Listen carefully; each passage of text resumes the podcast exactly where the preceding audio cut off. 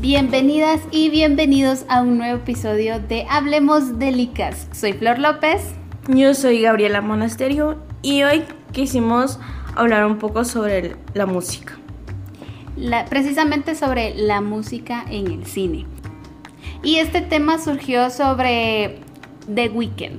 Por cada canción hace un video y cada video tiene una secuencia. Cada video explica una historia en sí. Pero en este tema pues quisimos hablar con un experto, así que no crean que en esta ocasión solo van a escucharnos a nosotras. Y pues ya, sin más preámbulo, vamos con la entrevista con Tavo Salazar. Es un gusto estar contigo, Tavo.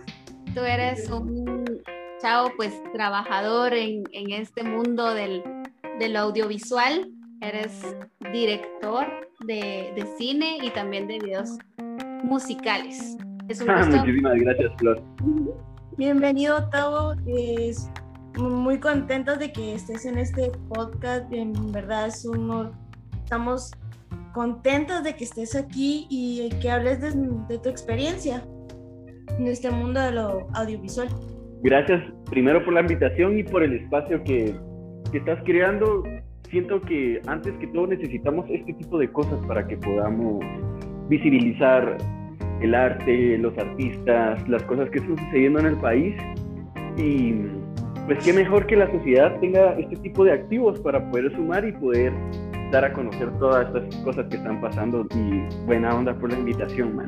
Nosotros normalmente solo somos como consumidoras del cine y la verdad es que nos gusta nos gusta bastante todo este ámbito y es mejor escuchar las palabras de alguien que sí conoce sobre esto, porque nosotros solo, nosotras dos solo conocemos poco, pero nosotros damos en los detalles, en los podcasts damos ciertos detalles, pero lo que nosotros conocemos y entendemos, es mejor escucharlo de una voz que en verdad conoce. Conocer, conocer, así como que yo te diga, bueno, estudié y pues fui a una universidad y cosas así, pues como que no. En realidad, mira, yo pienso de que es como sentir el artista es de intuiciones, en el sentido de que pienso de que todos tenemos un arte, ya sea cocinar, bailar, hablar, cualquier cosa, ¿verdad?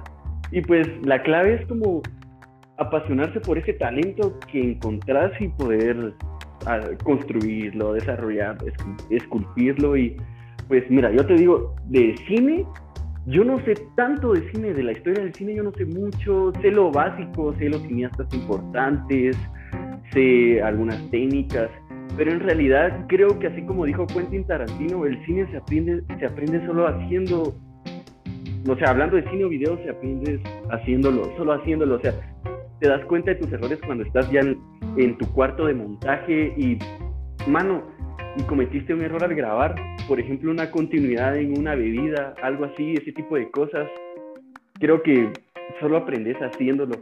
Eso a, mí me ha funcionado, como también hay otros artistas que han estudiado tanto, ¿verdad? Pero están los dos bandos, la Mara que esa intuición y la gente que también estudia mucho.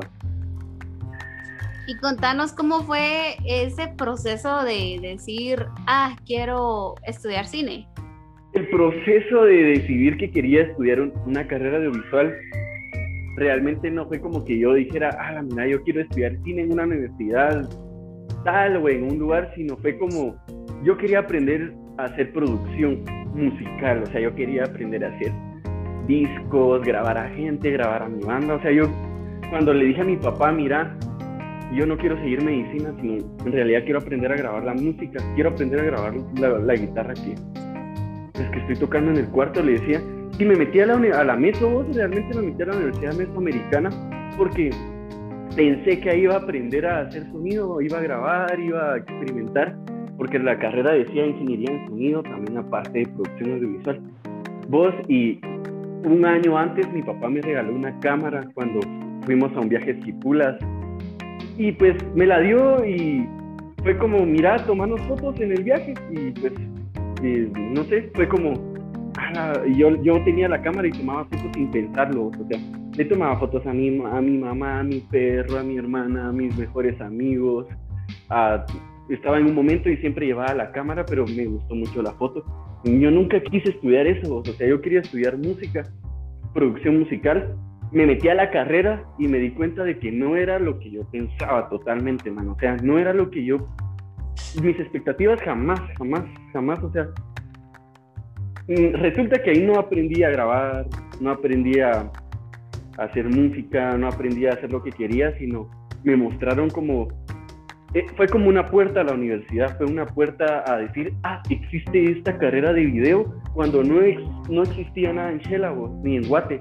O sea, no había tanta basura audiovisual en Instagram. Ahora puedes ver a cuántos filmmakers se compra una cámara Sony con un estabilizador y ya son filmmakers, si te das cuenta. Y pues en ese momento era diferente porque no había nada y fue un momento donde yo le hacía la foto a mi amigo director, ¿va? porque a mí me gustó como que, ah, yo tengo una cámara y pues va, yo hago la, pues, yo hago la cámara, ¿va? Y tenía un amigo director, Max de y con él empezamos a hacer los primeros videos y así fue, o sea, nunca lo busqué, ¿va? Sino solo apareció de la nada, y una pregunta, ¿crees que hay una rivalidad entre los que hacen contenido empírico y los que llevan un estudio? Mano, qué pregunta más, ¿cómo te digo yo? Como que yo me lo he preguntado, pero nunca me imaginé que vos me lo fueras a hacer. O sea, realmente vos decís si hay una rivalidad entre la Mara que estudia mucho en una universidad y la Mara que lo hace empírico.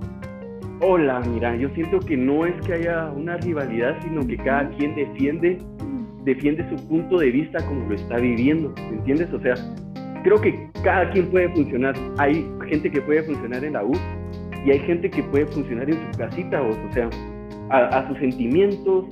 Yo lo pongo en el ejemplo de músicos, hay músicos que saben leer partituras y son unos increíbles genios en, en, en, la composición musical y el lenguaje, y hay Mara que no sabe leer y no sabe ni qué está haciendo como Kurt Cobain, ¿va? Él solo lo hacía vos y tocaba la guitarra y cantaba. Y cierto que, siento que esos son los dos lares, vos, pero para mí lo principal, como decía Walter Much, el montador de, de Tiburón, el montador de Steven Spielberg, lo importante es la emoción, después viene la técnica. Eso es fundamental y yo lo he pensado, primero la emoción y después la técnica. Para mí vale más, mejor que el montaje venga y te provoque una emoción a que, ah, el eje está malo, o sea, eso es una técnica, ¿verdad? Yo siento que yo comparto eso que dicen estas, estas personas. Pero de verdad es, es bien importante esto porque sí, eh, yo también, a mí también me marcó esa frase de Quentin de, eh, de que el cine se siente, se vive. Y sí, eh, ellos también como que marcaron como toda una escuela.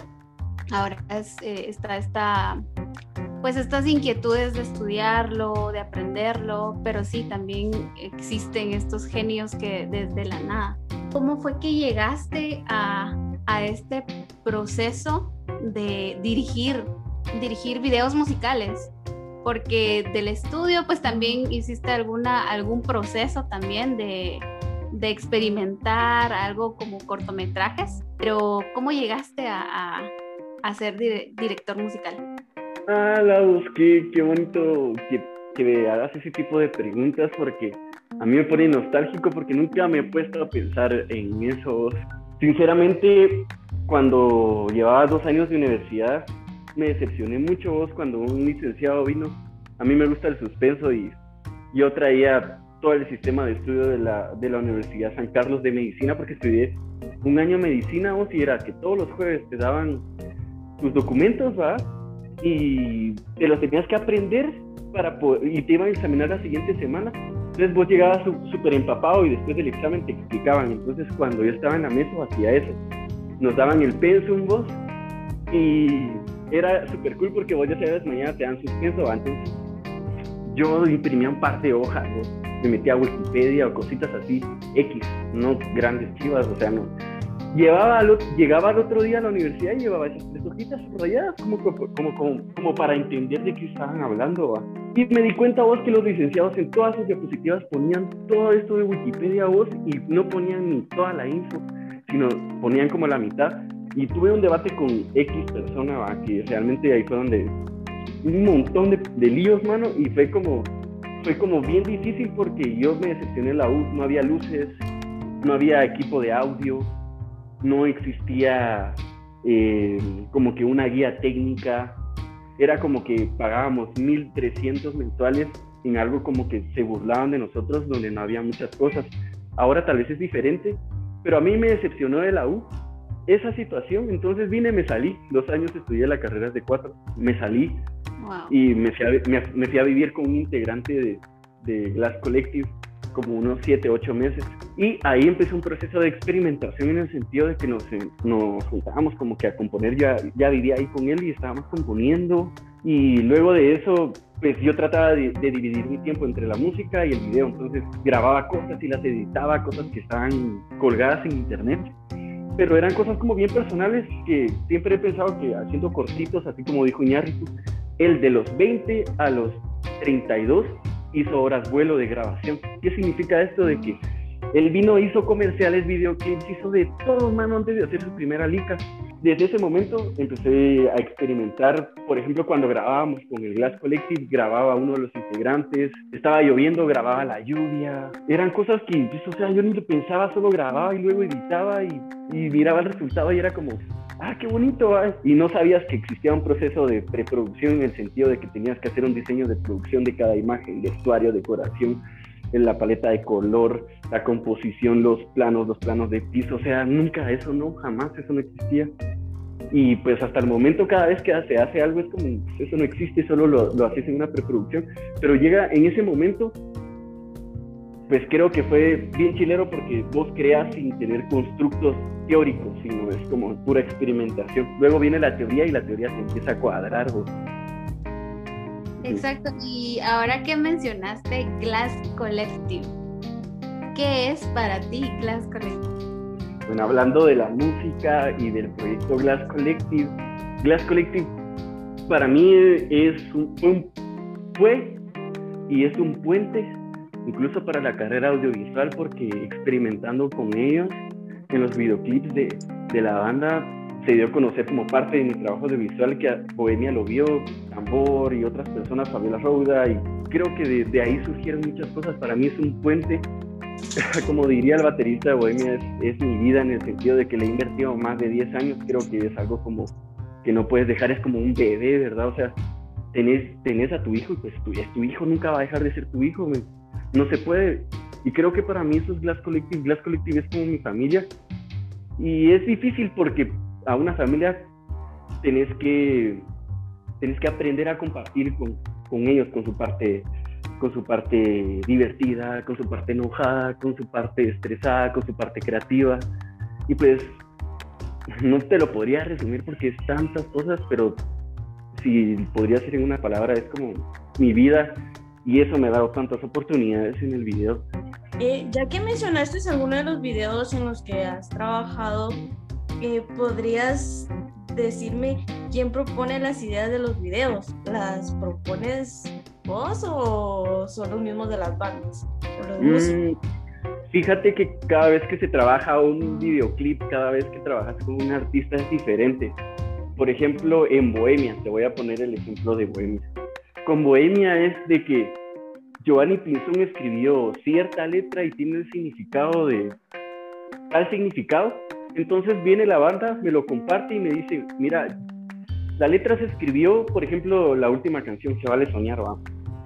Se escribió pensando en que todos tenemos el derecho de, soñar un bonito amor, de soñar cosas buenas, ¿verdad? De soñar un amor ideal. Y eso refleja la canción. Y automáticamente te das, que te das cuenta que es nostálgico y, y pues el mood puede ser como, como, como triste en este aspecto. Entonces, la banda de Bohemia me da como los aspectos generales de la letra de la canción para poder crear el audiovisual. En otros casos, por ejemplo, con Glass Collective. En Glass Collective mm, se ha dado ideas generales en el sentido de, por ejemplo, en, en Popcorn. En Popcorn surgió la idea de grabar en la feria.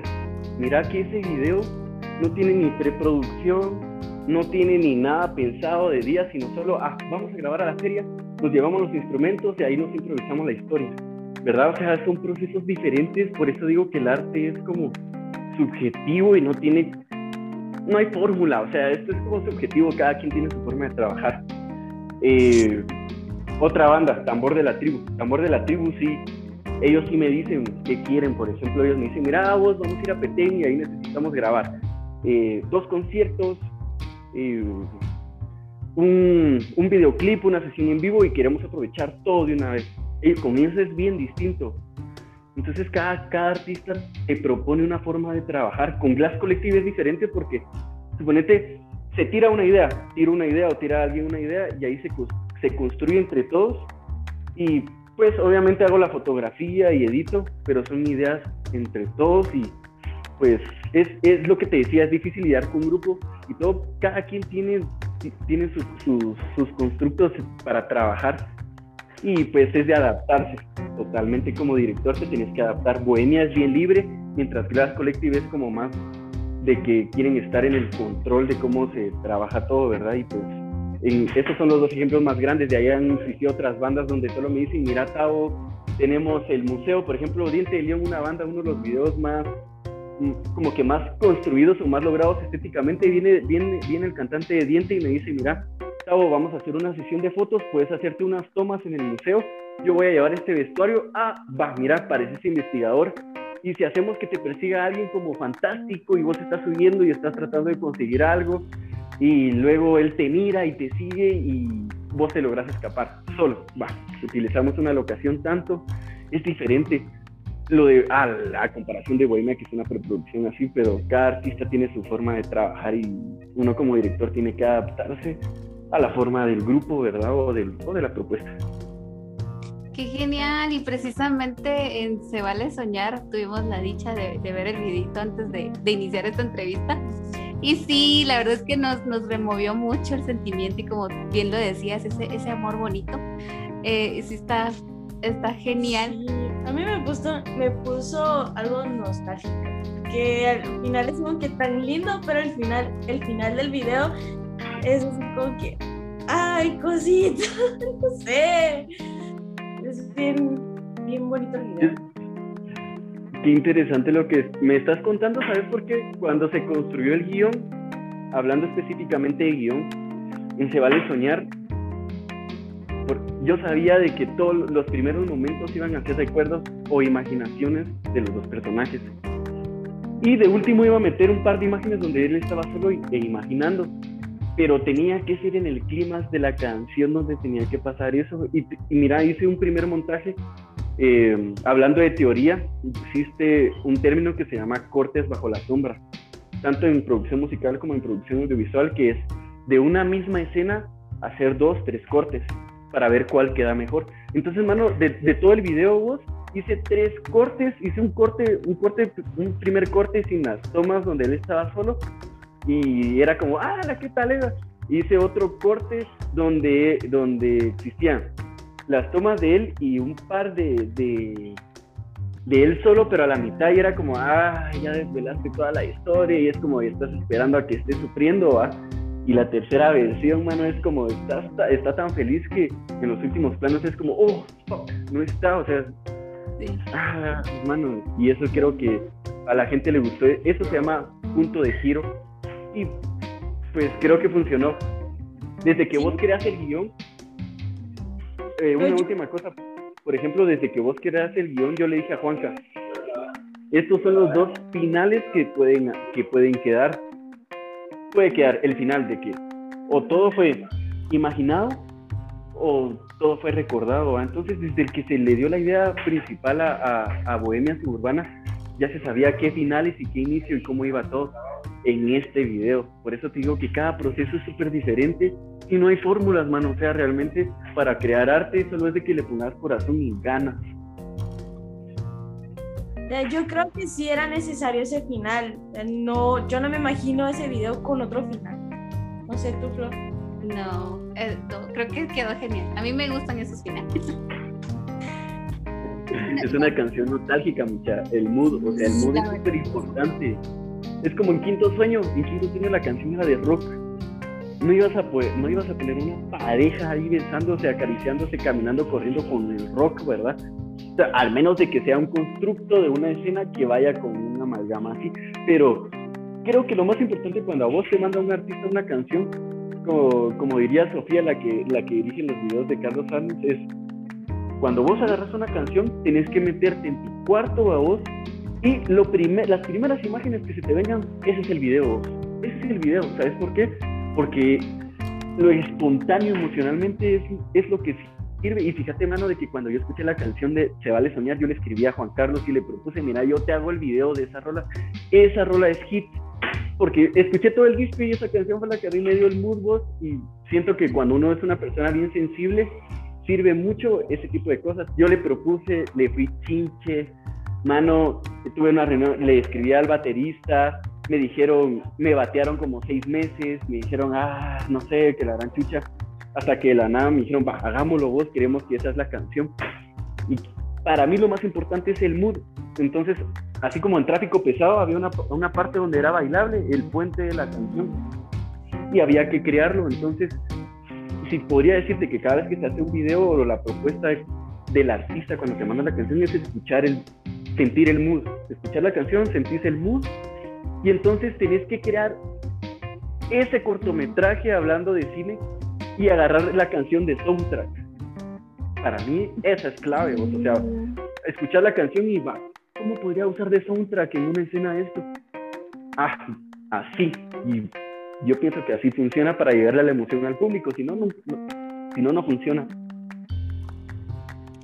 Qué genial. Y es que precisamente en tráfico pesado observamos ahí a Domingo Lemos.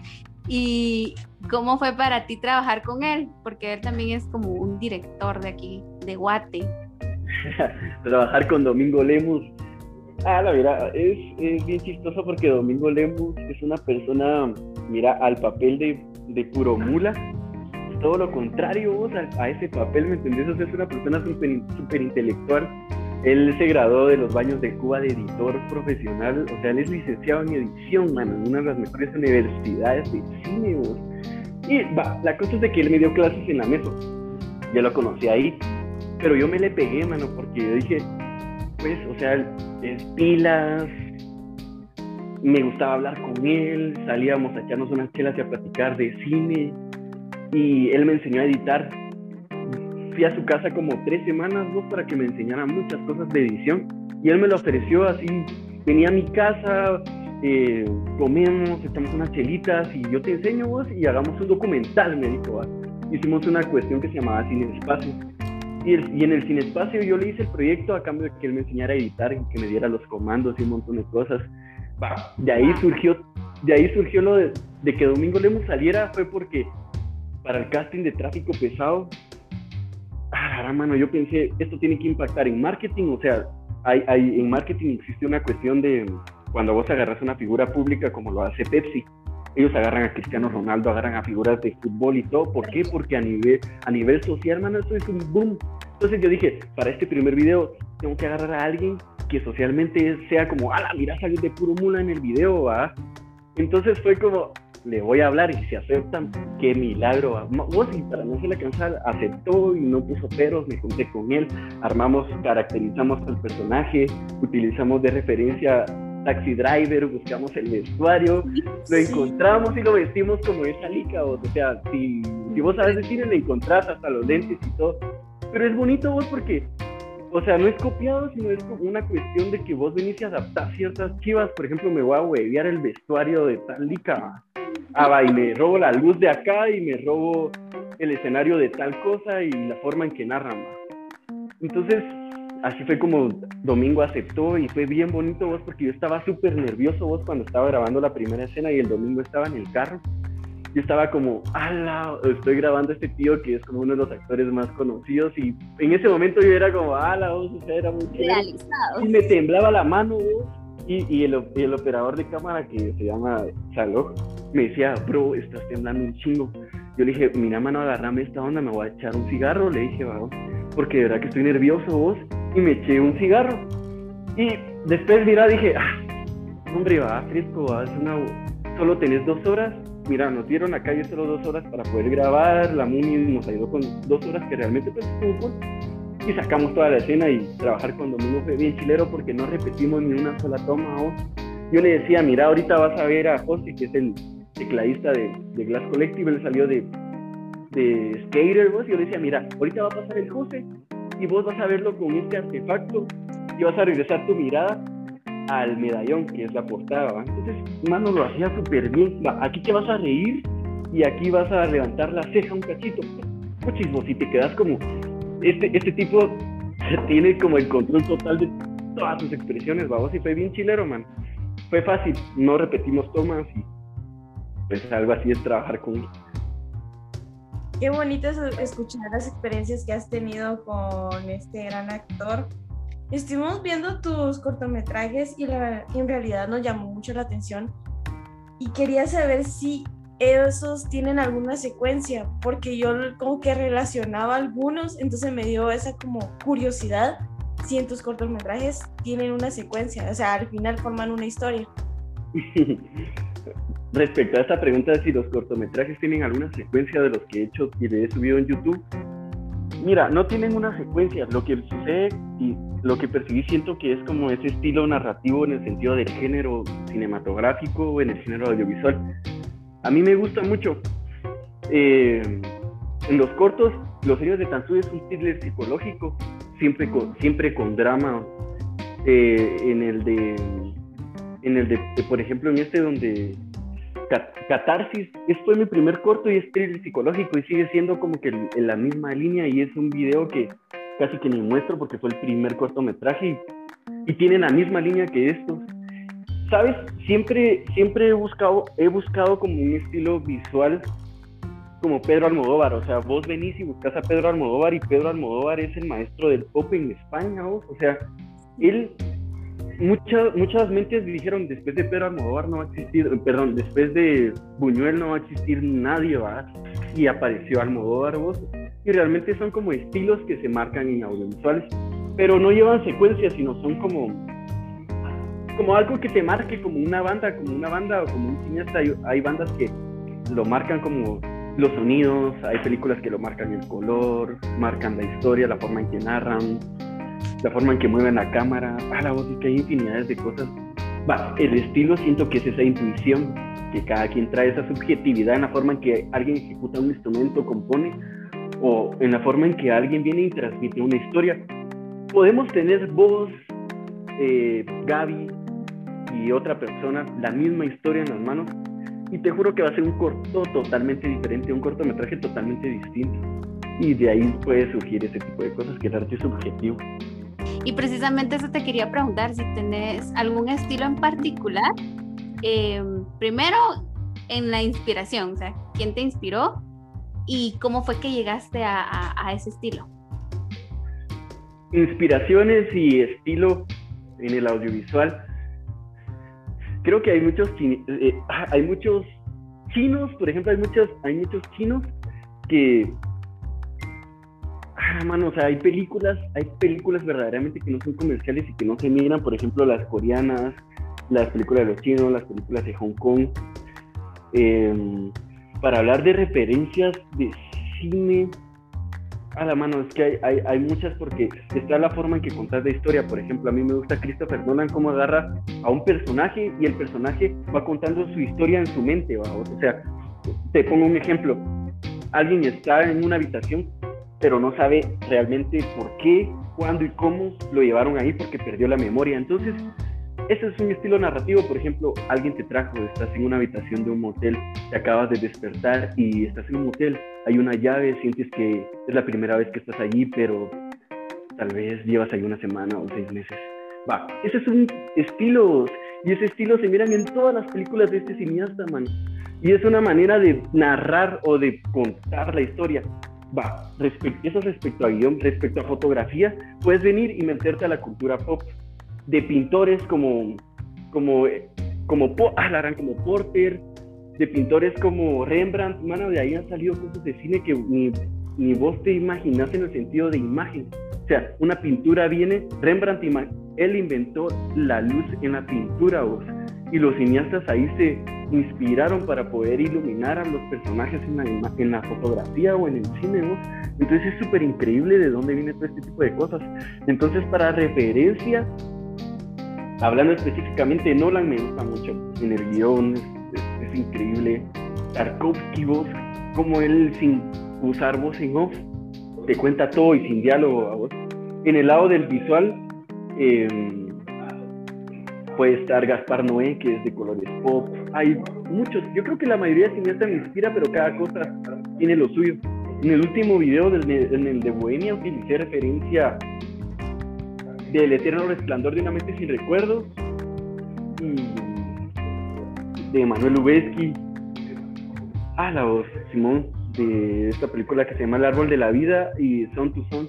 Tomo muchas referencias sin copiarlo, pero sí que realmente estudia bastantes imágenes. Ya, para finalizar este, esta entrevista, te quería preguntar si, si nos puedes compartir alguna anécdota. ¿Alguna anécdota en rodaje, escribiendo o en qué parte del proceso, en la música, no sé? ¿Qué, se te ocurre?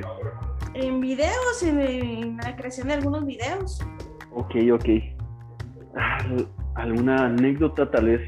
Ah, déjame pensar, déjame... Ah, cuando hicimos el video de Bailando en el Mar de Glass Collective fue cuando cabal cayó la pandemia. Para mí fue como sumamente súper difícil poder hacer un, un audiovisual a la mano en plena pandemia y creo que eso fue como el máximo reto en el pensar, le rechacé un video a Bohemia porque yo no quería grabar cuando empezó la pandemia, vos yo estaba bien asustado. Y bailando en el mar yo no quería buscar locaciones ni personajes porque, pues, o sea, tenía bastante miedo vos y no quería como que ir a grabar o cosas así. Entonces, bailando en el mar fue un video donde, manos, se hicieron tomas que no sirvieron, se hicieron cosas que realmente pues fue un caos vos porque se nos fueron los tiempos, ah, vos fue una experiencia bien difícil, pero al final fue como, va, agarremos ciertas imágenes, hagamos un video experimental, hagamos uno que no tenga secuencia, que no tenga historia, pero que tenga el concepto azul. Y ese es el concepto del video, el color azul. O sea, Bailando en el Mar es azul, porque como no podemos ir a grabar al mar, va, que todo tenga relación con el agua, ¿verdad? Y en pocas palabras la imagen es eso, si te das cuenta, los tonos son azules y creo que eso es lo que una, una de las anécdotas más difíciles. Que es difícil crear en pandemia, pues porque qué riesgo hago trabajar cualquier persona. Sí, creo que a todos nos cayó como, como de romplón y qué hacer y todo, toda la situación de, de miedo y de riesgo. Pero gracias, Tavo, de verdad, por, por este tiempo, por compartirnos las las experiencias, por tus referencias. Te agradecemos bastante por todo el conocimiento que nos has compartido y en realidad es, eres una persona de, admirar. Ah, la muchacha, de verdad, de que estoy agradecido por el espacio y por lo que están haciendo. Creo que eso es lo que nos falta, como que tener ese tipo de filtros y pues la manera de visibilizar eh, las obras de arte y todo lo que está haciendo la gente guatemalteca. Y pues yo las insto a que sigan sus sueños, mucha, lo que quieran y realmente se puede cuando uno le pone el tiempo y dejas de perder como que, ah, la vez que todo eso es valioso, vos, el tiempo, mano. Pienso que cuando uno viene y convierte todo eso en, en algo productivo, funciona muy bien. Y pues bueno, esta fue la entrevista que tuvimos con Tavo Salazar y espero que les haya gustado. Y no olviden de seguirnos en nuestras redes sociales de Facebook, Instagram. Nos pueden encontrar en la página de Aloguate y con el hashtag de Hablemos Delicas. Hasta la próxima. Adiós.